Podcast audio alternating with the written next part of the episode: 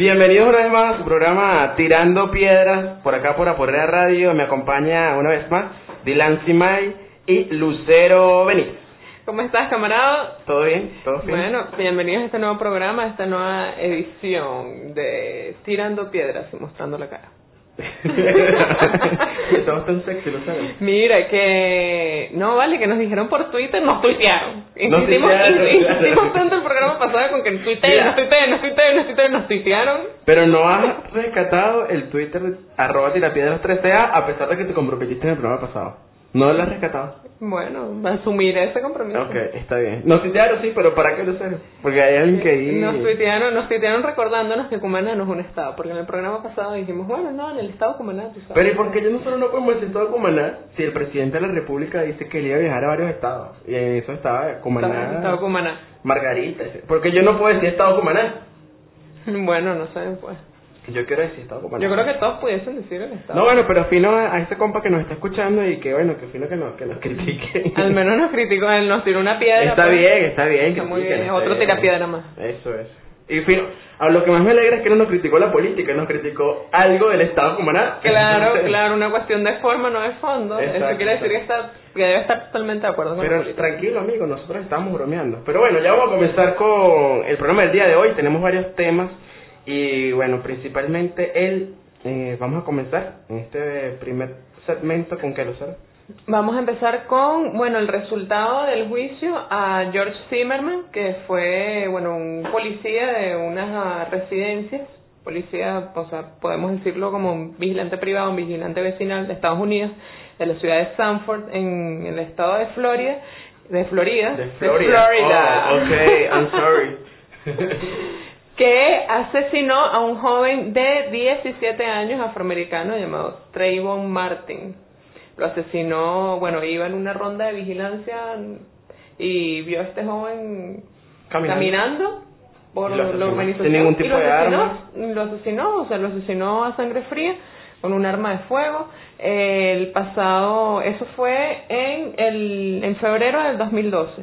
El pasado 13 de julio salieron los resultados del juicio y bueno, liberaron a este hombre, pues. O sea, quedó totalmente impune el asesinato a un joven de 17 años en Estados Unidos, un crimen que evidencia que es un país donde el racismo todavía queda impune y los crímenes por racismo quedan impunes. A raíz de esto, bueno, se desataron protestas en todos los Estados Unidos, no solamente en las ciudades que eh, se conocen históricamente por tener una gran Movilización. un, no grandes movilizaciones, sino también un gran porcentaje de gente con Africana. ascendencia afroamericana, sino que también se movilizan en ciudades, pues, o sea, de gente indignada porque Claro. este asesinato quedó impune. ¿no? Eh, eh, movilizaciones en- principalmente en Los Ángeles, en Nueva York, en New Jersey, en San Francisco, en Oakland, en Chicago, en Washington, o sea, a todo lo largo y ancho de los Estados Unidos la gente salió indignada a la calle por este porque dejaron a este asesino libre. Y ciudades bastante emblemáticas en Estados Unidos. Cabe destacar que, bueno, este, este muchacho de 17 años, Trayvon Martin, no, no tenía ningún tipo de arma, simplemente estaba caminando y por ser afrodescendiente, bueno, el, el vigilante este lo, lo asesinó. Lamentablemente, no solamente, eh, bueno, que ocurre este hecho, sino que entonces la justicia norteamericana deja impune un caso como este y además que no es la primera la primera vez de este tipo de casos. Hay casos como por ejemplo la, la niña Ayama Stanley de 7 años que también fue asesinada en una redada de la policía en el 2010. Sí, eso fue en, en la ciudad de Detroit, que la policía estaba haciendo una redada y bueno, asesinaron a esta niña de 7 años mientras estaba dormida. Una locura, una completa locura. Y mayor contradicción de todo lo que es esto que viene ocurriendo precisamente porque en este momento el presidente de, Norteamérica, Estados Unidos, es afrodescendiente. Y aún siguen ocurriendo este tipo de hechos, ¿no? No, claro, yo creo que además, ah, o sea, con, con toda la historia de discriminación, de racismo y de xenofobia que tiene Estados Unidos, o sea, que vuelvan a ocurrir este tipo de, de cosas después de supuestamente haber conquistado todos esos derechos y que queden impunes, evidentemente demuestra que el sistema judicial, que el poder constituido en los Estados Unidos no está a favor de verdad de las minorías no está a favor del pueblo, sino que sigue siendo profundamente conservador y profundamente antipopular. Sí, porque no solamente se rescata el hecho de, que el asesinato en sí, bueno, eh, sin duda alguna es una atrocidad, ¿no?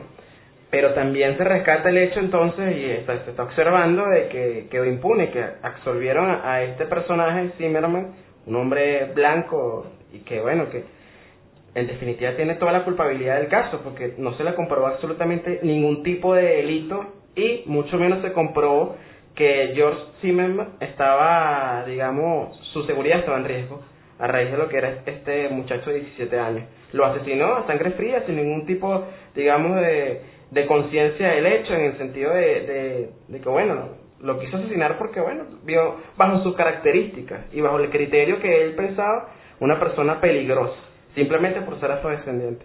Y además, entonces el, aparato judicial lo, lo absolve de toda culpabilidad. Sí, y no solamente este tipo de casos se presenten y bueno, y todo el mundo se indigna, sino que también en varios estados de Estados Unidos es posible, o la policía pues tiene la posibilidad legal, o sea, tiene, tiene el poder de eh, detener a una persona que tenga pinta de latino o pinta de afrodescendiente sin necesidad de que esta persona haya cometido un delito o sea sospechosa de algún caso o, esté en una situación, digamos, o que pareciera sospechoso de haber cometido un, un, crimen. Pues. Simplemente, simplemente ven, o sea, los criterios de la policía. Pues. ven, ven, cinco latinos con tres afrodescendientes caminando por la calle y bueno, ya los pueden detener. Y mm, otro, otra de las cosas que mm, que vi que me pareció muy positivo es que en todas estas manifestaciones por el juicio a George Zimmerman, los oh, compañeros del movimiento Occupy también fueron partes de los convocantes a estas protestas y a bueno a exigir justicia ante el asesinato de Trayvon. Compañeros que vienen luchando ya hace algunos años y que bueno que están ahí montados en el aparato y este tipo de cosas no lo puedan dejar pasar por debajo de la mesa, ¿no? bien que estén ahí movilizándose y además convocando a este tipo de manifestaciones pacíficas que se están llevando a cabo a lo largo de todas las ciudades, a pesar de lo que es que los diarios de amarillistas están criminalizando la protesta del pueblo norteamericano a raíz de, de este hecho. Pero afortunadamente, bueno, lo que es a nivel mundial, se ha sabido la noticia real que es la falta de justicia en Estados Unidos y bueno, eh, bajo un, un crimen como este, pues no se lo puede llamar de otra manera. Sí, eh, varias agencias de noticias de Estados Unidos, estas que pertenecen a los partidos republicanos, sobre todo, o sea, me, me, siempre me escandaliza mucho la, la opinión de Fox News que decía que, bueno, que se desató una ola de violencia, de saqueo y que la gente temía por sus vidas en la calle por estas protestas cuando, bueno, el, el movimiento por los, la defensa de los derechos de las personas afrodescendientes en Estados Unidos ha sido un movimiento que históricamente ha salido a la calle a, reivindicando pues todos sus derechos y defendiéndose de las agresiones que reciben en esa sociedad. Entonces, ¿cómo vas a decir tú que una manifestación en defensa de los derechos de los negros va, va a terminar con saqueo? O sea, yo creo que eso es totalmente especulativo. Vamos ahora a un corte musical vamos con una canción, yo sé de dónde la saca Joseph, de verdad, que se llama... es un, un, grupo venezolano, ¿vale? Unos compañeros ahí zulianos, la tribu del Guiro Rojo, Revolución Bugalú. Vamos a escucharla, ya la vas a ver que te va a gustar.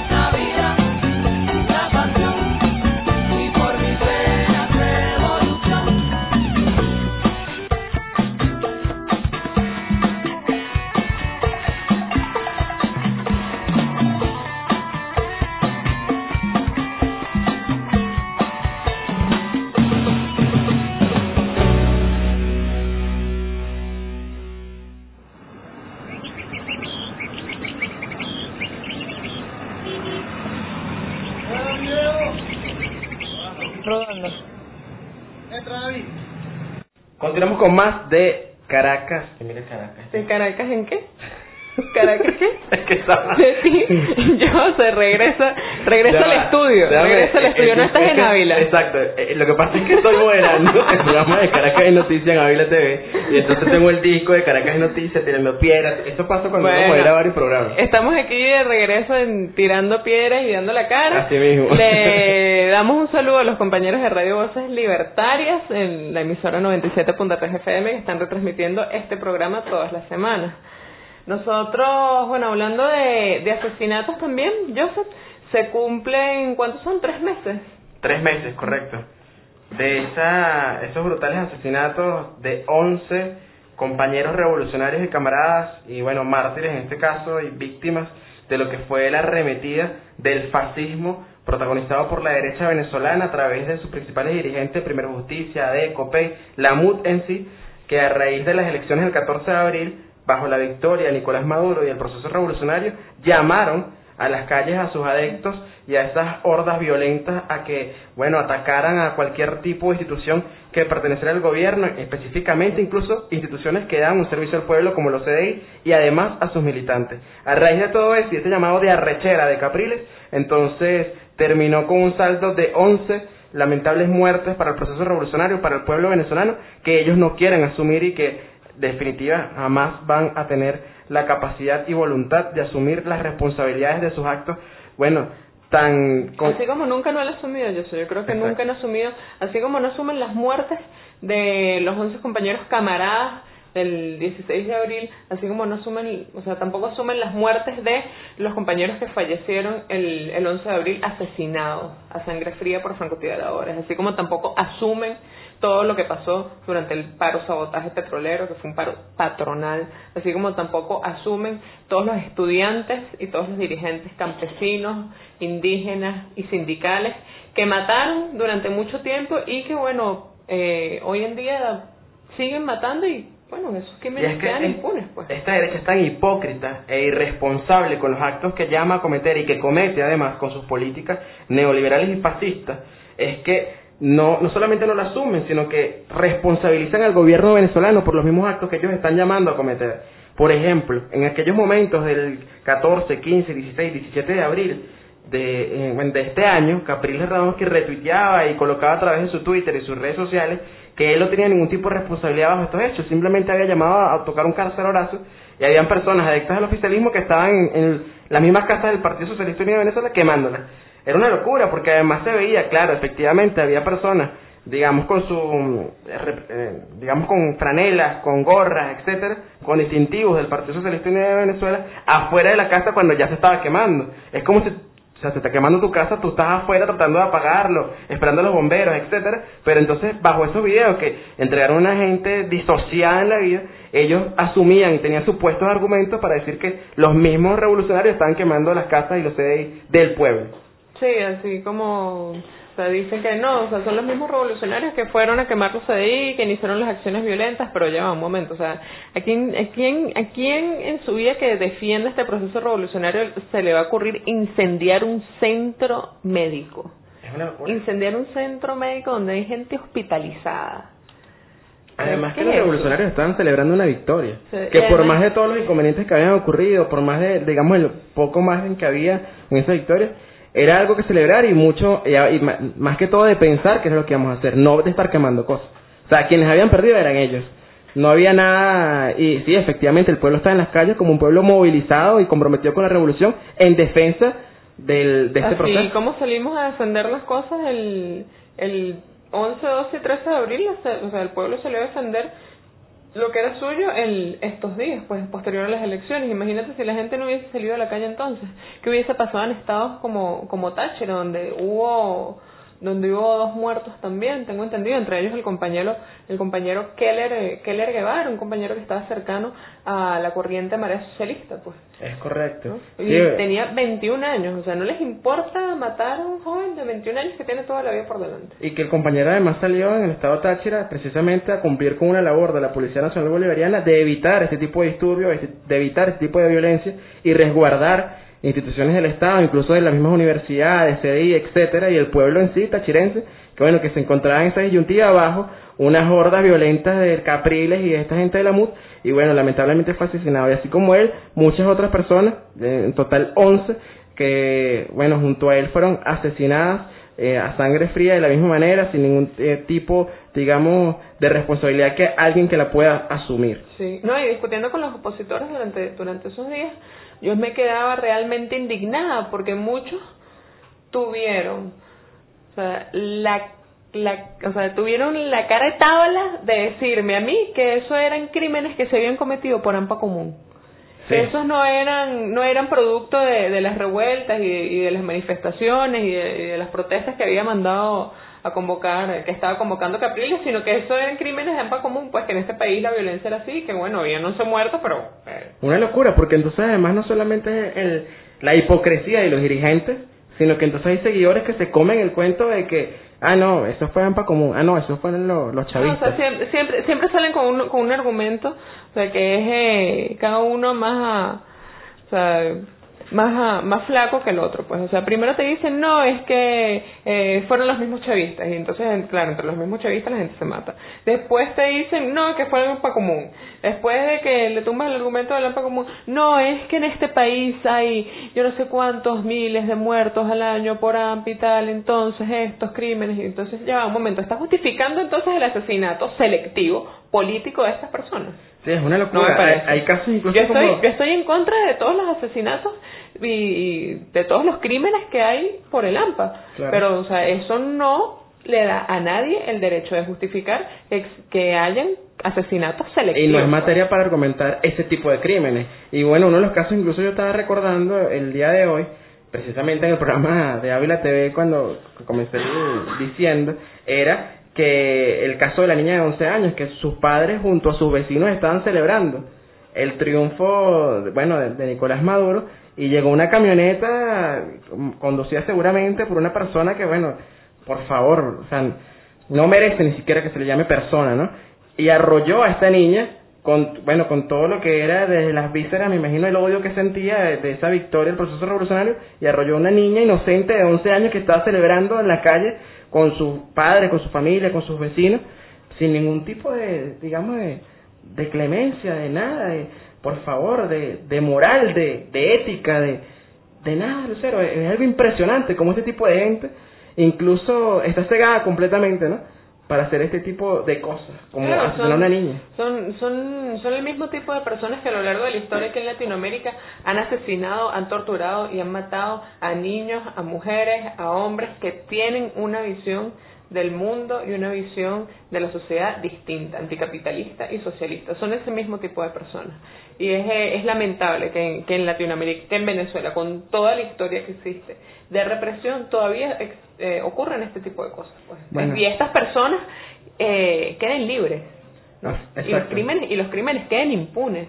Precisamente esta semana se está hablando de que no podemos permitir la impunidad, de que el Estado tiene que ir entonces hacia el combate a este tipo de crímenes y que en definitiva tienen que buscar y responsabilizar a los culpables y además aplicarles medidas judiciales que tienen que aplicárseles porque son ellos entonces sin duda aquellos actores intelectuales y aquellos actores que además fueron los que cometieron los crímenes bajo su propia mano, también tienen que ir y pagar, en este caso con cárcel, y bueno, que, que caiga quien caiga, que tenga que caer a pesar de, los, de, de, de, cualquier puesto que pueda tener, ¿no? Ahora, bueno, ya vamos a ir a una promoción, en este caso un corte musical. Unas promociones.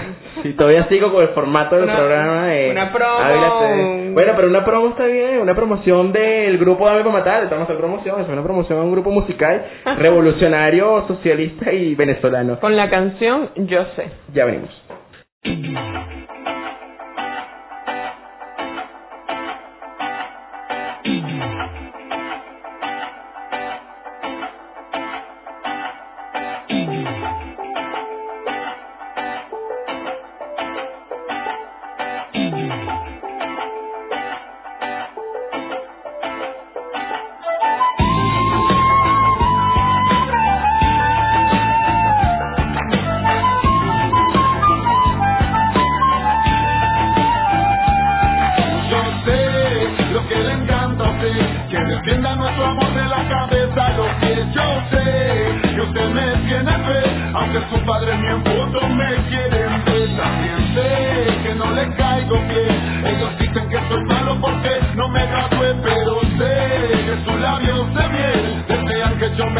como en Cuba Fidel. Sé que tus padres dicen que soy un loco de carretera sin dinero en la cartera, con pinta de que no estudié en mi vida una carrera y que a legua se me ve que soy de la clase obrera. Dile que soy un loco, pero no un loco cualquiera, ya que no existe otro que como yo te quiera. Diles que soy capaz de entregarte mi vida entera y que no esperaré más a ver si me consideran. He conocido personajes de otras épocas y eras, de diferentes países, culturas y banderas, que los libros me enseñaron a cruzar la frontera, que no pierdan más su tiempo colocándonos barreras. También diles que la pobreza no tiene que ver con dinero, es algo que está en la cabeza, que si este mundo entendiera su propia naturaleza, a nadie le faltará el pan para comer en su mesa. Y aunque yo no fui un universitario, eso no quiere decir que yo sea un ordinario. Me di cuenta y aprendí que el saber me es necesario, como el agua, como el aire, como el alimento a diario, como en cada barrio hay que ser más solidario, como ese proletario que hace contestatario las preguntas y las dudas del consejo comunal. Dile que no te conocí en un centro comercial, que a través de una sonrisa, lenguaje universal, nos pudimos conectar en aquel manantial donde fuimos uno solo, donde éramos igual, donde en un mismo cuerpo fluyó lo natural, donde lo más importante era lo espiritual, donde no importaba raza ni posición social. Dirán que soy un loco porque no tengo un título y aunque yo estudie poco, conservo un buen currículo. En lo que yo me enfoco es en leer artículos que cuando canto provoco lecciones a los ridículos, aquellos que me quieren minimizar. Yo a nadie le quiero quitar, yo vine aquí para dar motivo e incentivo a que la gente se supere con cada canción que escribo. Siento le doy poderes, ando viajando en colectivo con hombres y mujeres, sin tirarme la de vivo y con trabajo que más quieren. ¿Y de qué vale tener títulos que impresionan? Que al final un papel no me va a hacer mejor persona. Y si es verdad, el hombre crece y evoluciona, pero lo que siento por ti no me lo otorga un diploma. Yo sé lo que le encanta a usted, que defienda nuestro amor de la cabeza. Lo que yo sé, que usted me tiene fe, aunque su padre ni en foto me quiere También sé que no les caigo bien. Ellos dicen que soy malo porque no me gradué, pero sé que sus labios miel desean que yo me quede como en Cuba Fidel. Desean que yo me quede como en Cuba Fidel. Yo sé que lo desean sus labios miel, mujer. Déjate querer, mujer, tú sabes bien que tú me haces crecer. Ya hasta cuando tanta oposición,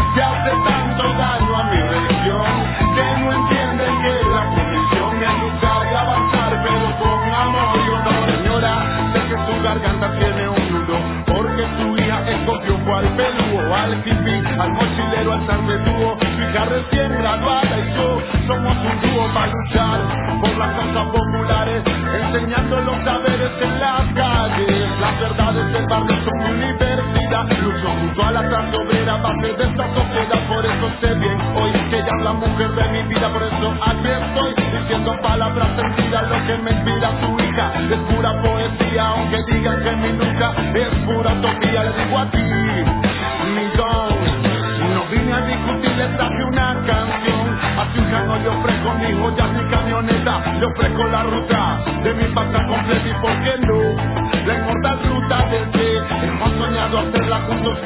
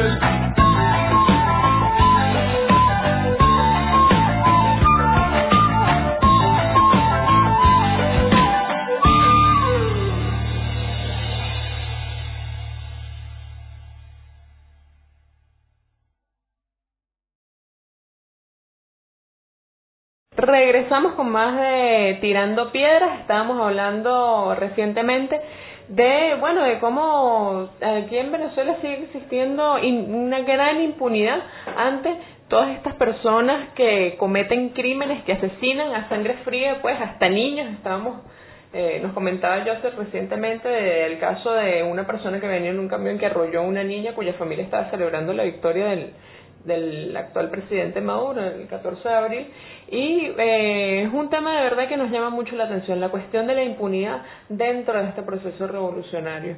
Eh, sobre todo bueno en este año que tuvimos oh, una gran pérdida con el asesinato de nuestro cacique Sabino Romero un cacique combativo que luchaba que no se transaba con ningún ganadero, con ningún terrateniente, que estaba dispuesto a dar el todo por el todo por defender las tierras que sus ancestros han ocupado desde hace miles de años. Y bueno el, compañero por ser tan firme en la lucha bueno lo, lo asesinaron y eh, metieron preso a unos a unos cuantas a unas cuantas personas me imagino que los sicarios pero o sea nosotros queremos que eh, los autores intelectuales de este crimen sean también los que paguen la cárcel. Por supuesto. también con esta cuestión del, del tema de la impunidad Bueno, eh, estábamos precisamente conversando acerca del caso de Richard Mardo, ¿no? Sí. Que esta semana es noticia, pues ya se dictó que, bueno, cabe hacerle un juicio, en este caso por lo que es la legitimación de capitales, donde Richard Mardo se habla de que ha escondido y no ha declarado impuestos por más de 2 millones eh, 500 mil bolívares. Una suma exorbitante donde este señor con más de 14 cuentas bancarias tiene un movimiento de cuenta de a través de empresas privadas, personas naturales que supuestamente bajo donaciones le dan dinero y bueno, puede pasar donaciones. millones y millones de bolívares. Oye, pero yo quiero que me den donaciones así. Sí, no, cualquiera, cualquiera que quiera que le dan O sea, donaciones. pero ¿quién es tan bueno en este mundo que da donaciones así? Bueno, y, y no, sí, sin ningún tipo de... Sin ningún tipo, sí, de- Bueno, de- no me des nada, chico, yo te doy aquí unos reales. Cuatro- Unos, re- uno- unos realitos, una ayudadita. 400 mil bolívares, pero tranquilo. Después vemos cómo me lo pagas. ¿Y cómo te lo pagas? Compra tu alma política y bueno, tú tienes que hacer absolutamente todo lo que dice ese señor que a, fin de cuentas ni la compra porque tú estás al servicio de ellos incluso de- antes de que te lance. Este señor Richard Mardo, desde que era chiquito que le decían Mardito, seguramente estaba al servicio de la derecha. Mardito. Eso, entonces, bueno, ahora ya se lucra a raíz de, de esta concepción. Lo convierte en un negocio, pues. Exacto, por supuesto. Cabe la, da la casualidad que este señor es dirigente de Primera Justicia, donde entonces es, es la cuna, ¿no? Es la cuna que crea a, a los corruptos de, de la derecha. Ahí está Caldera, Mardo, Caprilito, Leopoldo López, por supuesto, la formación del partido con la mamá y los reales de PDVSA, no sé. O sea, es que el inicio, desde el inicio, el génesis de que Justicia fue el corrupción. génesis- El génesis de Primera Justicia es la corrupción. Entonces, evidentemente, a raíz de los años, bueno, todos sus militantes han asumido eso como el principal estatuto, tenemos que ser corruptos. Seamos todos corruptos. Ahí está, eh, eh, un chiste ahí Y de... además imprudentes, así como que caretablismo. O sea, son caretablas. Sí. Son caretablas. Ah, además, Son ¿no? caretablas. Pero escuchaba un chiste de, de Roberto Montoya, que hablaba de que Capriles está preocupado porque le están diciendo Alibaba. Por el Alibaba y los 40 ladrones ahí.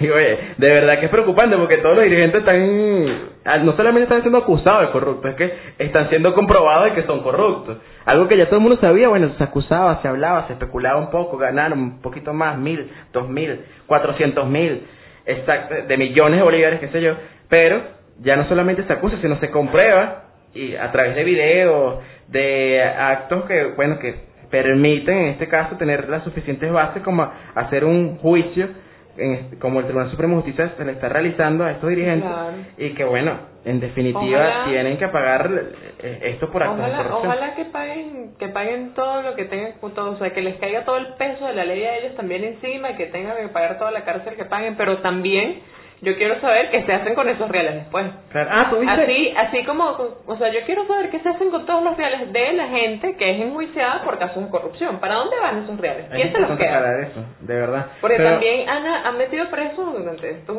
estas últimas semanas un poco de gente en distintas instituciones del Estado Precisamente eso te iba a decir. que se que está, se está haciendo un guiso, está esto robando del, plata. del ¿dónde y el de lo que es el el fondo chino del Bandej y el fondo chino eh, eran al parecer unos militantes también de Primera Justicia ¿Qué? Sí, esta semana salió la noticia de que eran unos militantes de Primero Justicia, esto de que robaron 84 millones de dólares. Entonces, es algo que, es que viste, Primero Justicia crea militantes para que roben. O sea, ellos no ellos no están por no, la toma... sí, es Alibaba y los 40 Sí, en definitiva, o sea, ellos están por la toma del poder, pero con un montón de corruptos. Vamos a tomar el poder a través de la corrupción. A través del de la Estado. corrupción. Y bueno, llamando a matar gente y ese tipo de cosas. Es empasta el fascismo, la corrupción que siempre ha sido y que no se han y Es- duro, pues, o sea, es los así. tipos son unos gángsters. Es así, es así. Por, deberían agarrar a María Corina, vale, debería ser una buena vocera de este Primero Justicia. De, Oye, vale, en Sí, serio. porque Ma- María Corina por lo menos tiene el, el- no es tan caretabla, dice que cree en el capitalismo, que ella es así de derecha, ultraderecha y todo, y se reúne con el Departamento de Estado y la cuestión. O sea, ella tiene una política consecuente dentro de la derecha, o sea, ella asume su su, su cuestión. No, o ella, sea, ella, ella no, ella no, no se cae cuentos, pues Eso, igual que eso. igual que el Diego Barrio que dice si hay que salir a matar chavistas. Bueno, exacto, exacto. Entonces, ellos, que- ellos asumen su cuestión. Lo que pasa es que No. se están disfrazando bajo una broma de que... ¿Tú recuerdas cuando en las pasadas elecciones, hace poquito, Capriles estaba ya hablando de... prácticamente se reivindicaba como chavista. Sí, sí, sí, sí, sí, sí. Y bueno, terminó en esta semana también burlándose de Chávez. No, yo creo que es poca personalidad. Ahora le dice comandante galáctico, broma, como una burla a lo que es la caracterización que le hace al pueblo venezolano.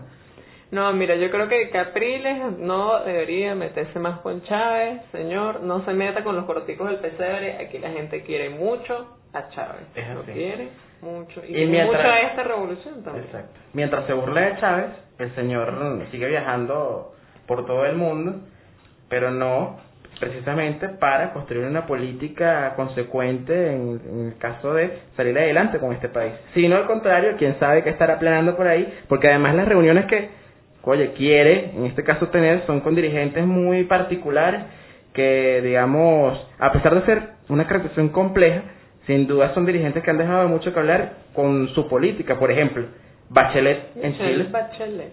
Piñera, Piñera. porque ahorita se fue para Chile precisamente a reunirse eso. Y Piñera dijo que bueno, que si, ah, si Capriles me metió una reunión, yo se la doy. Vamos Sí, a ver qué tiene que decir. Pero Bachelet le dijo que no. Bachelet dijo que no, pero dijo, bueno, parte de mi equipo va a ir. Parte de mi equipo va a ir. Pero yo no voy a ir. Es decir, Exacto. te voy a, te voy a mandar a los segundos. Claro, pero A mi secretario, para que me ¿quién, escuche. ¿Quién es Capriles? Porque ni siquiera gobernador de Miranda es, porque no está gobernando Miranda. No, no, no. Entonces, ¿qué es lo que está haciendo? Reuniéndose en toda Latinoamérica, pactando con aquel que quiera pactar de la derecha latinoamericana y en representación del imperialismo, bueno, para ver qué sale de ahí. Para ver qué sale no solamente ahorita, sino además en las elecciones municipales que vienen pronto, vienen el 8 de diciembre este año. El 8 de diciembre, sí, que por cierto, hablando de elecciones eh, municipales, bueno, vamos a profundizar un poco más en ese tema en el próximo segmento. Nos vamos a un corte musical con Psicología al Día de Buena Fe.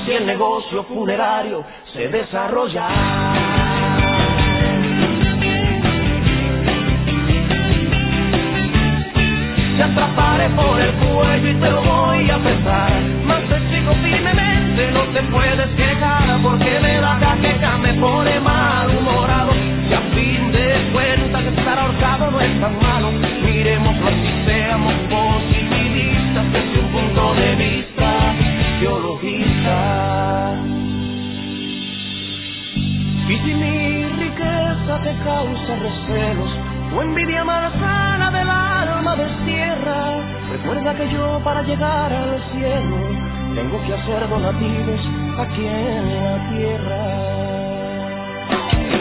¿Y cómo voy a donar si para eso primero debo educar mi voluntad, debe sobrarme el dinero? No vamos a parar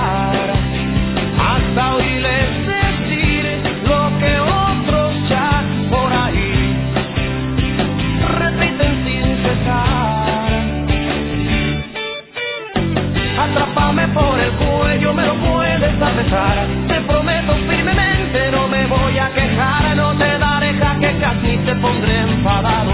Y a fin de cuentas, estar ahorcado no es tan malo, ya lo verás así, de modo conformista, desde un punto de vista esclavista.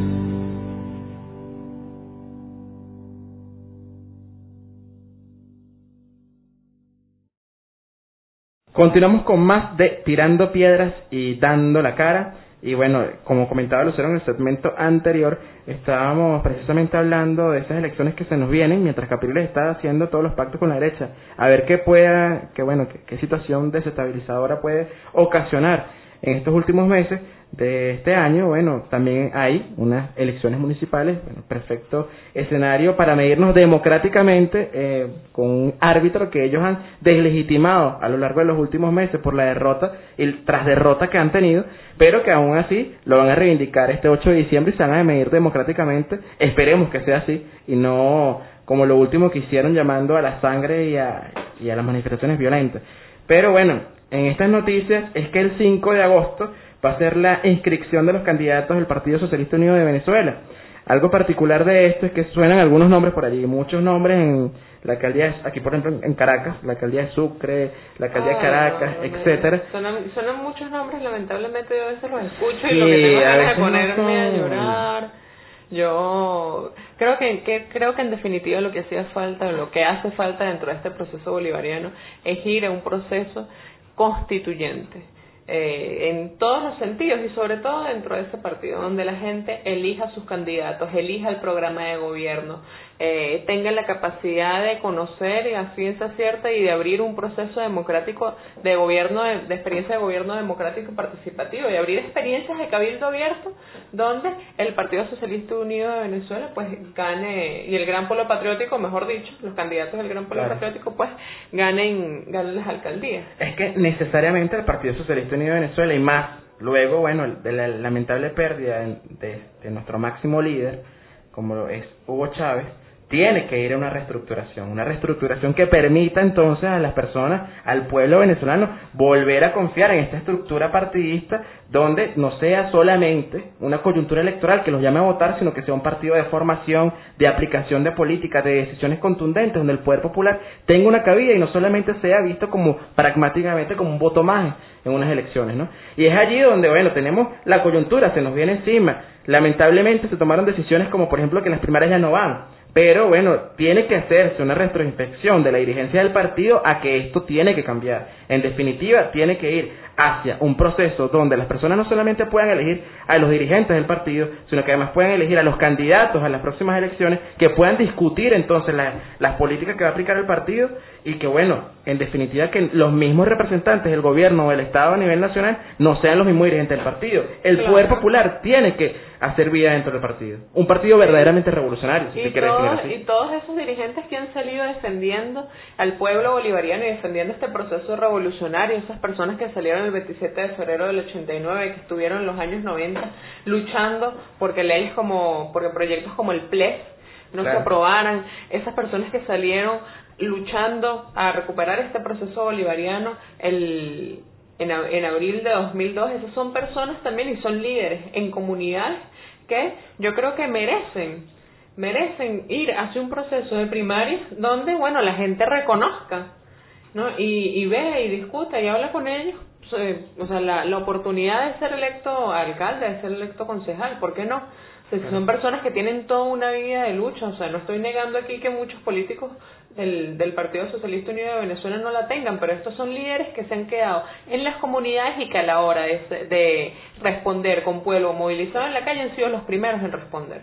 Claro, en definitiva, y además que bueno, eh, es precisamente esa política del el protagonismo y la participación fundamental del, del pueblo venezolano. O sea, yo creo que ya basta dirigentes que reciclados, que tratan de van de puesto en puesto en instituciones del Estado y además de puesto en puesto en las elecciones de, poder popular, algunos que incluso pierden en las elecciones y luego lo vuelven a lanzar por otro estado o por otra municipalidad, etcétera, porque es un cuadro de alguien que está padrinado dentro del estado y de las diferentes corrientes burocráticas que existen. Esto se tiene que acabar. Además que el pueblo lo está exigiendo, no quiere ese tipo de cosas y yo creo que es bastante peligroso arriesgarnos bajo un pueblo que oye, cada día está pidiendo más participación a un partido, a un gobierno, a un Estado, y que se le están cerrando aún más espacio con respecto a ese tipo de coyunturas electorales donde el pueblo es el que decide, en definitiva, porque estamos viviendo en democracia, y el pueblo es el que decide este tipo de cosas. Eso se tiene que ir desapareciendo ya, y bueno, vamos a... próximamente, el 24 de julio, va a haber una reunión del Gran Polo Patriótico, donde esa expresión, ojalá, se, bueno, se permita que salga, donde esas expresiones de, de, todos los sectores sociales y de todos los movimientos, partidos, etcétera, que existan dentro del gran patriótico, puedan llevar esa voz del pueblo venezolano a que, oye, vamos hacia la democratización de la decisión en nuestras organizaciones en sentido de, por lo menos, en este caso, en este año, de las elecciones municipales. Ya basta de los argumentos de dirigentes del PSU, por ejemplo, diciendo no, pero por la unidad ustedes tienen que votar por él.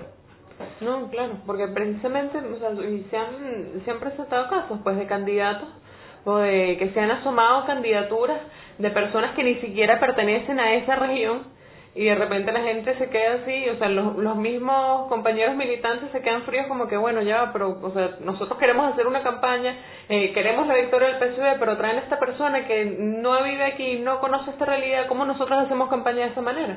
Claro. Y creo que en ese sentido eh, hay que rescatar lo que lo que estaba diciendo anteriormente. O sea soy soy bastante insistente en ello hago bastante énfasis porque o sea son compañeros que nosotros tenemos toda la vida viendo que están en la calle con el pueblo movilizado y que aún no se les abren espacios de debate donde puedan surgir y que los pocos sean, que se han abierto dentro del partido se cierran.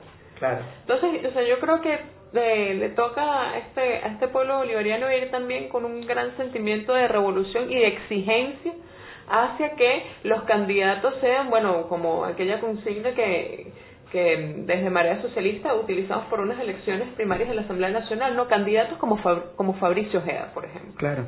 Y además porque encontramos no solamente candidatos de esta política burocrática que, por ejemplo, tú bien mencionabas que a lo mejor no pertenecen al espacio donde se va a lanzar región, etcétera, parroquia o lo que sea, sino que además existen dirigentes que son de ahí ya han sido electos para ese cargo, pero no lo han hecho bien. O sea, lamentablemente han arruinado más bien el proceso revolucionario, han destruido el poder popular dentro de la región y la gente no los quiere.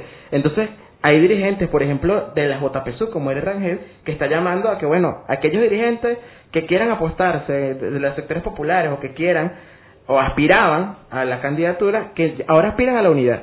Pero qué clase y falta de respeto es esa? ¿Cómo tú le vas a decir a una persona que está militando, que está construyendo y que tiene todo el derecho de postularse. Exacto, además que tiene todo el derecho de postularse, que ahora no aspire a una candidatura, sino que aspire a la unidad. Pero la unidad, ¿cómo? O sea, ¿cómo me dices a mí esa unidad? Discutamos entonces como la unidad, porque si la unidad es bajo una dirigencia que no permite que los sectores populares puedan construir igual partido, ¿qué clase de unidad revolucionaria estamos hablando? Claro, porque si estamos hablando de unidad revolucionaria, tú unes algo que está heterogéneo, ¿no? Claro. o sea, uno es algo que está desunido. Bueno, vamos a discutir que es. Vamos, porque yo estoy muy de acuerdo, sí. O sea, esos son momentos donde es muy necesaria la unidad de los revolucionarios, sobre todo luego de la pérdida de nuestro comandante Chávez. Claro, Pero una unidad con discusión y con debate democrático profundo y con participación de todos y todas, donde todo el mundo decía quiénes van a ser los candidatos, cómo se va a gobernar, de qué manera. Con un programa político. ¿Qué programa? Qué medidas se, van a tomar para solucionar los principales eh, problemas o conflictos que se presenten. Porque además el mismo Chávez dejó la orden de que el plan de la patria tenía que seguirse discutiendo y no se ha discutido más. Claro. Es que decir, ese llamado del pueblo, el que construyera junto de los dirigentes, el plan de la patria, es un llamado que dejó Chávez. Y esa es la unidad que nosotros como revolucionarios debemos construir, una unidad con base a, bueno, debatir si tenemos diferencias, debatamos nuestras diferencias, pues, y, y, construyamos. y construyamos nuestros puntos de acuerdo. Exactamente. Porque no, bueno, estamos de acuerdo en estas cosas, no estamos de acuerdo en estas cosas, vamos a someterlo a la participación del pueblo, al referéndum. ¿Por qué no? Deberíamos ir hacia allá. Vamos a ir por ahora a un corte musical de Te Amaré de Nubilacay y ya venimos con más de Tirando Piedras.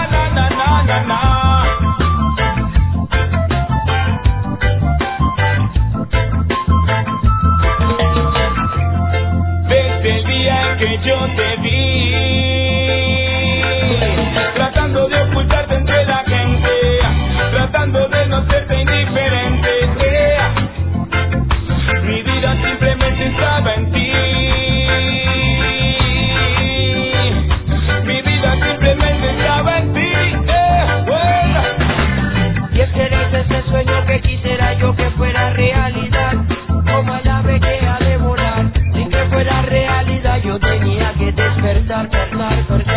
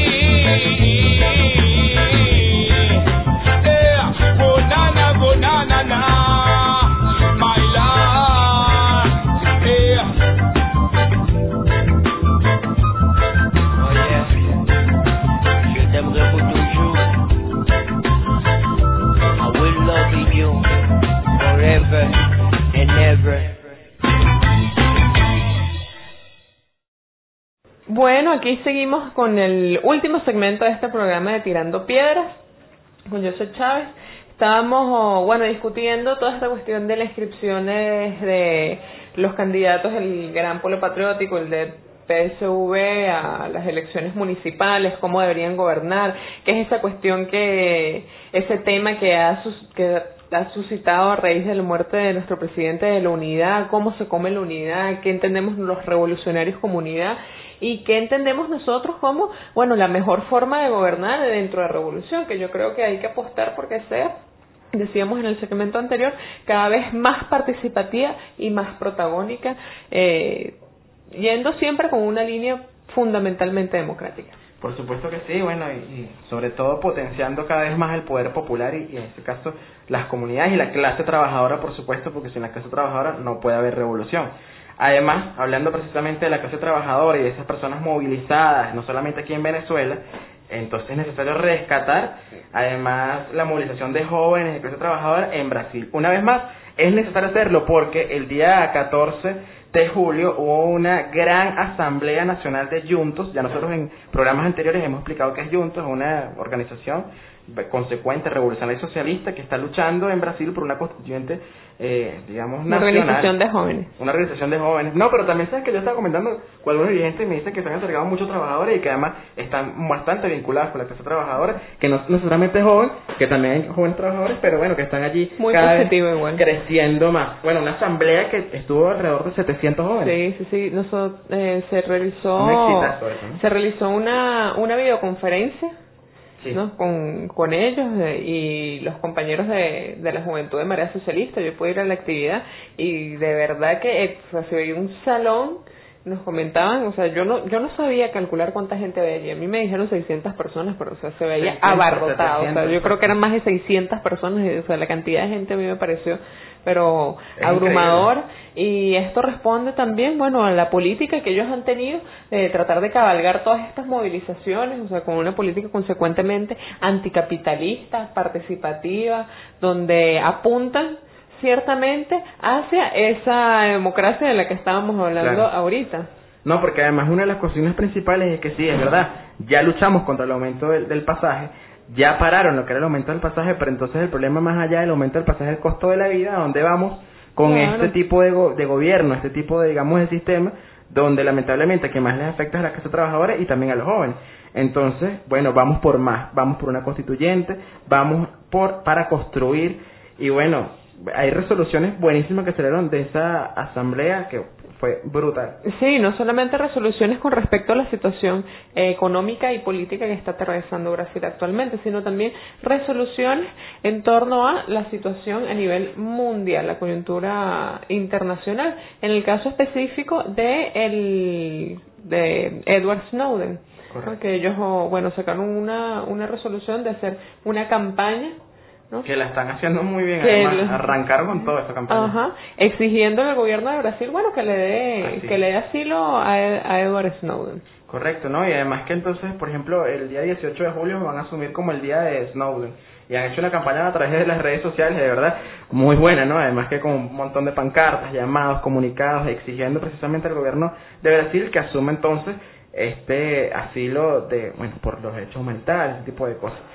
Eh, yo particularmente, de verdad, he discutido el caso de Snowden en, todos los espacios donde me encuentro. Ya me parece, como bien lo decía, hay que tener cuidado, ¿no? Porque incluso hemos caído y lo, lo está leyendo en estos días de Roberto Hernández Montoya. No, Roberto Hernández, no es Roberto.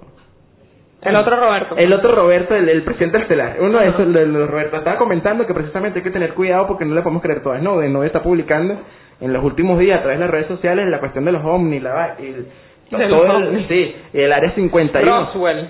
Sí, es algo que yo vi, yo, ay, por favor, es, es- de la calidad de- del humor de Roberto, yo pensé, ah, está bromeando, voy a revisar. Y es de verdad, me metí en, en las redes sociales de, de, de Snowden y está publicando un montón de documentales, Área 51 en Estados Unidos, los, los ovnis, la cuestión. Más allá de estos casos que son bastante especulativos, que uno no puede decir, bueno, eh, este tipo de cosas y hablar de marcianos y bromas, nosotros hablamos de marxismo, ¿no? Y entonces, en definitiva, a raíz de, de, bueno, de todo lo que ha venido ocurriendo, sí, es verdad, se merece el, el, el asilo, pero oye, hay que tener bastante cuidado, sumo tacto con respecto a esto y bueno, darle incluso la prioridad y la caracterización a personas Claro. como Julián Conrado, que lo hemos venido hablando. Incluso tú sabes que a Snowden se le, está se le estaba proponiendo, en este caso, para Que que, fuera... Sí, pero además se le propuso en esta semana para el Premio Nobel de la Paz. Ah, bueno, pero... Sí, un profesor sueco dijo, bueno, hay que hacerle el... el- Bueno, yo creo que yo creo que lo que hizo Tampoco es que es Snowden... el superpremio, pues, porque Claro. ya a Obama. Ya vemos Sí. la calidad del premio que es. Yo creo que lo que hizo Snowden fue, en todo caso, pues, o sea, desafiar una institución. O sea, se metió en, en rolo de peo, como se dice coloquialmente en criollo. Sí, y sí, al, al develar, bueno, toda esa información que manejaba el imperio. Y la que pues. falta por revelar. Y la que falta por revelar.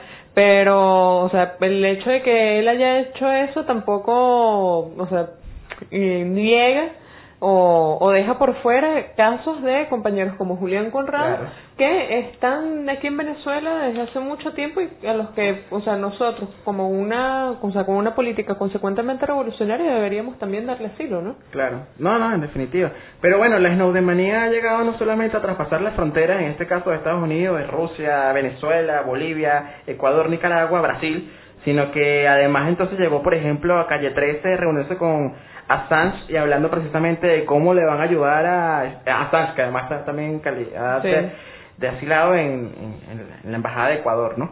Eh, bueno, están hablando de cómo ayudar, ese tipo de cosas. En definitiva, yo creo que, bueno, sí, se le tiene que garantizar el asilo.